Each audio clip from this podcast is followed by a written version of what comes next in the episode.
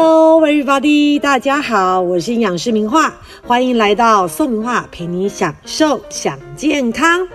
第十集了哦。默默的，我们 Podcast 就累积到第十集哦，所以真的减重的话题啊，永远都讲不完。而这第十集呢，要为大家介绍的主题就是。因为营养师真的遇过非常非常多不同、各式各样减重的一些对象，或者是听过很多减重的一些方式，甚至结果。借我的一个经验累积，我把肥胖的一个类型分为五大类。第十集呢，就是五大肥胖类型，你是属于哪一种呢？要对症下药，其实我们在减重的过程中才可以更加的顺利哦。因为现代人的确是生活非常的繁忙，可能导致作息不正常啊，东西有一餐没一餐的乱吃，或者是早餐午餐不吃，到了晚餐下班之后开始暴饮暴食。那运动呢又有心无力哦，可能常常需要旁边的人拉你一把，你才会真正的养成规律的运动习惯。或者是有的时候外面天气一变冷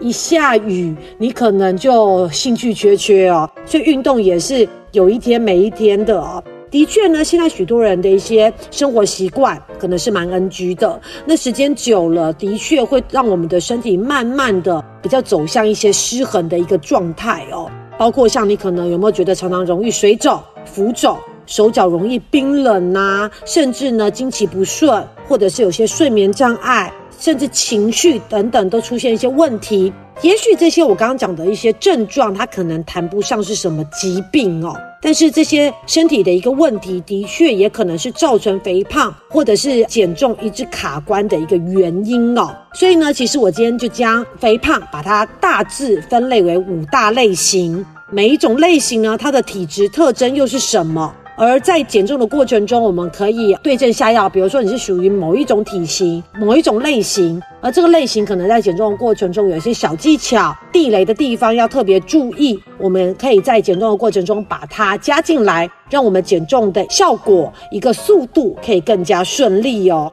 五大肥胖类型一次分享给你哦，听众朋友可以听听看自己到底是属于哪一型。第一型呢，我把它称为叫做水鬼型哦。什么叫水鬼呢？农历七月还没到，但是呢，水鬼型呢，的确是很多女生有的一个问题。那这种类型它的一个体质特征呢，可能就是平常饮食比较重口味，比如说餐点它喜欢加一些酱料。或者是呃加一些胡椒啊、豆瓣酱啊，甚至是直接请老板在调味的过程中多放一些调味哦，然后再加上他可能比较容易下半身水肿，很多女生可能都是这样，尤其是久坐不动的上班族。还有呢，早上呢明显的就感觉到好像你的眼皮啊、你的脸呐比较容易浮肿。所以为什么把这个类型取名叫水鬼型哦？那这个类型的人，如果听众朋友你也是属于就是符合这样子的特征，在饮食生活上面的一个习惯，可能要怎么样做一些调整呢？第一个就是退症下药嘛，因为口味重，当然就容易导致水肿的一个问题，所以口味尽量清淡啊，多善用一些新香料，多善用一些啊食材的一些本身的味道来去取代这些调味品的一个使用哦。还有就是越浓的一些调味品，包括像是一些豆瓣酱啊、沙茶酱啊、胡麻酱啊这些越稠的酱，使用的量要越少。如果你酱料真的没有办法短时间把它减少或者不用的话，越稠的酱越少用，越水的酱可以稍微的频率高一点哦，哈。所以这个酱料的部分要稍微做一些调整，然后增加饮水量哦。即使你是水鬼型，但是记得这个类型的一个对象，我们饮水量一定要足够哦。那至于说饮食中呢，我们可以多吃一点牛蒡、薏仁呐，或黑咖啡，来帮助我们呃身体的一个水分的一个调节哦。那第二类型呢，其实就是所谓的油腻型哦，哈，油腻型。那顾名思义呢，其实它就是体脂肪超标，女生动辄超过三十趴，甚至三十三趴以上。然后呢，饮食中爱吃一些油炸的啊，高油饮食、肥肉啊、鸡皮呀。然后呢，它的肌肉是属于比较松软的。其实这种外形就是看起来就是它的身体比较软软、泡芙型的一个那种状态哦，哈。不像有些人他胖，可是他不是比较扎实、比较壮的这种肥胖是不太一样的，他的肉你捏起来就是有点比较软软、比较松弛的一个状态哦。还有呢，这个类型的人除了喜欢吃高油油炸的一些食材之外，还有特别喜欢吃一些精致的一些甜食，包括像是面包啊、饼干呐、甜点呐、甜甜圈呐。糖果啊，甚至是含糖饮料、冰淇淋等等哦，哈，所以这些油腻型的这个族群呢，其他的一个生活或者是啊身体的一些特征是这些哦，所以如果你也是属于这一型的话，接下来你要开始做一些生活上的调整，包括低油低糖。如果淀粉的部分呢，尽量还是要以这种粗食、杂食为主。如果真的很爱吃面包的话，不妨也可以考虑一些真正的这种杂粮面包，然后呢，减少吃一些就是呃精致的饼干呐，或者是日式这种面包，真的要少吃，尤其含内馅的更要避免哦。然后含糖饮料呢，其实不是说完全不能喝，也不是说完全不能糖，而是说你以前如果是半糖或全糖的人，可以开始慢慢做一些调整。我觉得其实饮食这种东西就是一个习惯哦。一开始做的时候，你的确会觉得有点痛苦，有点辛苦，但是我觉得时间一久，你只要过了那个坎，真的很容易就达到，而且它是陪伴你一辈子的一个好习惯。所以其实，在淀粉的部分呢，尽量要用粗食，然后减少糖分，减少精致的一个摄取。然后在肉类呢，所有看得到的肥肉啊、皮呀，一律避免。然后烹调的方式也尽量是烤的啊、蒸的，或者是炒的，都会比油炸、油煎来的好哦。然后呢，在饮食上面呢，可以注意，有时候可以摄取一些无糖的绿茶，帮助我们去油解腻，甚至可以啊调整我们体内脂肪的代谢。然后呢，季节来了，如果有这个季节是苦瓜生长的季节，也可以多食用哦。那第三个呢，就是食怪型哦。什么叫食怪型呢？就是基本上你胃口非常非常大，这种大食怪哦。那它的身体特征呢，就是食量非常大，常常嘴馋，一天可能除了三餐之外，餐跟餐之间常常会。东摸西摸啊，想要吃一点饼干呐，想要吃一点零食啊，等等，就是随时随地，你感觉好像他都一直在吃东西哦。这种人其实除了正餐以外在吃东西，他正餐吃的量也很大，这种大食怪型，一天多餐呐，呃，饥饿感常常很明显，动不动就说哦肚子好饿哦，想要吃东西，或者是呢，他可能很多压力，呃，希望透过吃东西来发泄情绪，来舒压。还有呢，他讨厌吃蔬菜水果，基本上他虽然大食怪，但是他食物的一个来源几乎都是淀粉呐、蛋白质啊、高油啊这些食材哦。反而蔬菜水果吃的少的这个类型哦，生活习惯要该怎么做一些调整呢？当然，因为我们刚刚前面讲嘛，它的特征就是蔬菜水果吃的少，要开始增加它蔬果的摄取量。讲到这个呢，很多人都说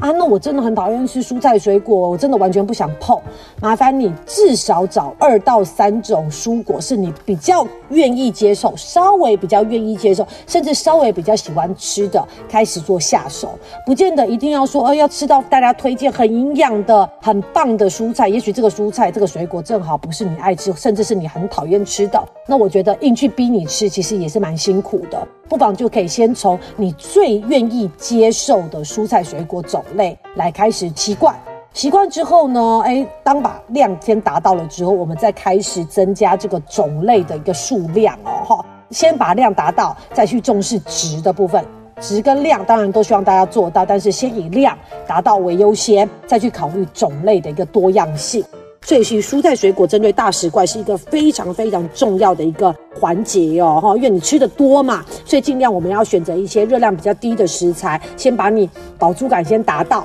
那当然，自然而然你就可以减少吃一些高热量的一些淀粉呐，或者是蛋白质。那除了这个之外呢，其实还要增加饮水量，三餐之前喝一点白开水，大概两百到三百 CC 左右。其实除了你可以增加你这一餐的一个饱足感之外，这些水分还可以去稀释你肠胃道这个消化酵素的浓度，可以让我们接下来正餐的消化吸收率可以受到一些影响，让它吸收的更困难一点哦。这集针对食怪型的人呢，水分是很重要的，尤其是三餐前，其实各喝大概三百 CC 的左右的水，对你来说其实是很有帮助的了。还有呢，其实食怪型的人常常你会发现，为什么会觉得容易饿？好像随时随地都在吃。通常呢，这样子的一个对象，其实他比较没办法执行定时定量，所以其实也就是因为身体没有办法固定时间得到食物，所以其实有一个危机感。会让你随时随地哎反映出来，好像都想要吃东西。所以针对这样子的一个族群呢，其实更重要的就是定时定量吃东西的一个时钟，把它定好。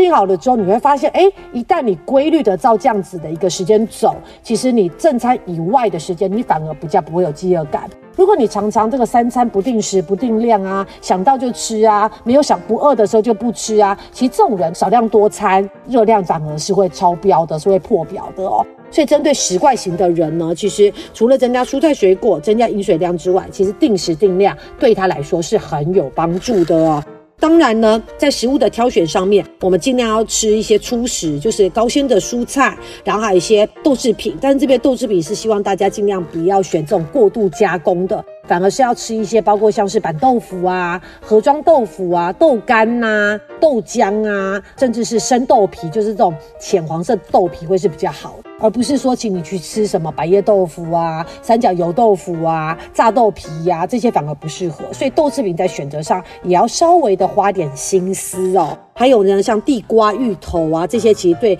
呃食怪型的人来说，都是在淀粉选择上很好的一个来源哦。那第四型呢是什么？针对女生的，它停机型哦。这个族群其实女生比较多啦，哈，包括她可能之前有用过非常非常多光怪归离的一些错误的减重方式。反复错误让你的体重忽胖忽下，其实你的身体的代谢已经被破坏了，所以其实你会发现说怎么吃怎么胖，吃越少越胖哦，就觉得说几乎已经要到不吃可能才能维持体重哦，就代表说你前面可能用了很多错误的减重方法，导致你的身体的代谢已经完全被你破坏掉了。所以为什么停机哦？停机型。第二个呢，他完全没有运动习惯，手脚容易冰冷啊，甚至有些贫血，还有呢，他可能呃月经周期的时候经血量比较大，或者是有些便秘问题，常常呃有气无力的一个状态哦。这个族群停机型女生居多啦。那如果正好你是名画提到的这个类型的人呢，可能要特别注意，就是早餐一定要吃的最好，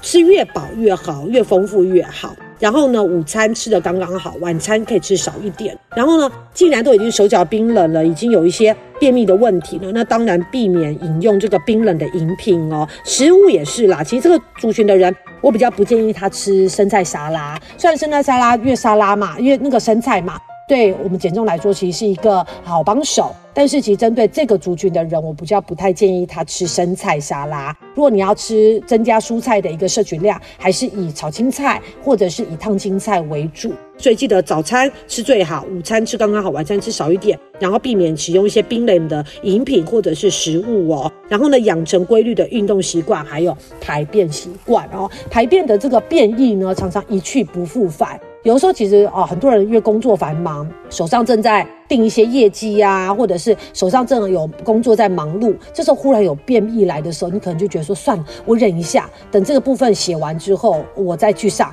可是等到你写完的时候，你的变异已经一去不复返了哈，甚至可能等到下一次有变异的时候，已经是隔天二十四小时之后了。其实很可惜，这样子的宿便就会让你越积越多，宿便里面的一些毒素可能就会再度影响到我们的五脏六腑等等了。当然对我们的代谢也会有影响。所以其实针对这个族群的人。规律的运动习惯跟排便习惯都是非常重要的。而至于说在食材的部分呢，可以多吃一些促进代谢的新香料，像是辣椒啊、姜黄啊、蒜啊等等哦。而且在肉品的部分呢，瘦的红肉、优格啊、纳豆啊、味增啊，甚至补充一些益生菌，其实对于这个停机型的人来说都是很适合的哦。好，那最后一型是什么呢？爱美型。什么叫爱美型呢？就是这个族群呢，通常皮肤可能状况会比较差，容易长痘痘哦，莫名的一直冒痘痘，或者是呢睡眠品质很差，作息可能本身就不是很好哦，再加上呢，可能胸部大小容易因为体重而受影响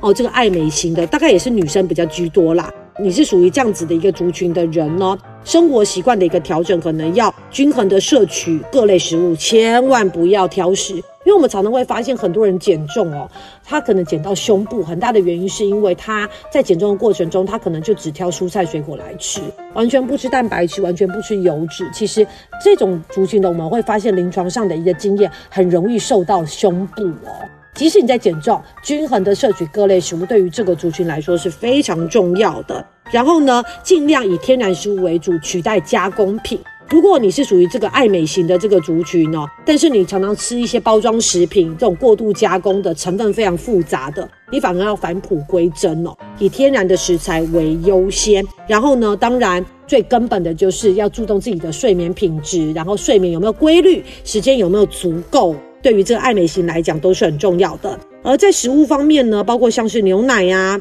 黑芝麻呀、海鲜，或者甚至像跟刚才讲的这种豆制品，其实对于爱美型来说，呃，可以多做一些参考哦，融入在你的减重的一个饮食当中哦，哈。好，所以其实主要我们将呃各式各样不同的一个肥胖的对象，把它大致的分成五大类型。听众朋友可以透过这样子的一个介绍，看自己是属于哪一类。当然，很多听众可能听到说，营养师，我好像不只只属于一型呢，我可好像又是水鬼型，又是食怪型。的确，很多人是同时会有可能两种甚至三种类型都集中在一个人身上是有可能的。那当然，在食材的部分，你就可以把这几种类型适合的食材。通通融入在你的减重的一个饮食当中，这是绝对没有问题的哈。那当然，如果你真的是属于这种两种、三种，甚至四种、五种类型全部 all in one 在你身上的话，就代表你的生活习惯或你的饮食是有非常非常多需要做一些调整、需要做一些矫正的一个部分。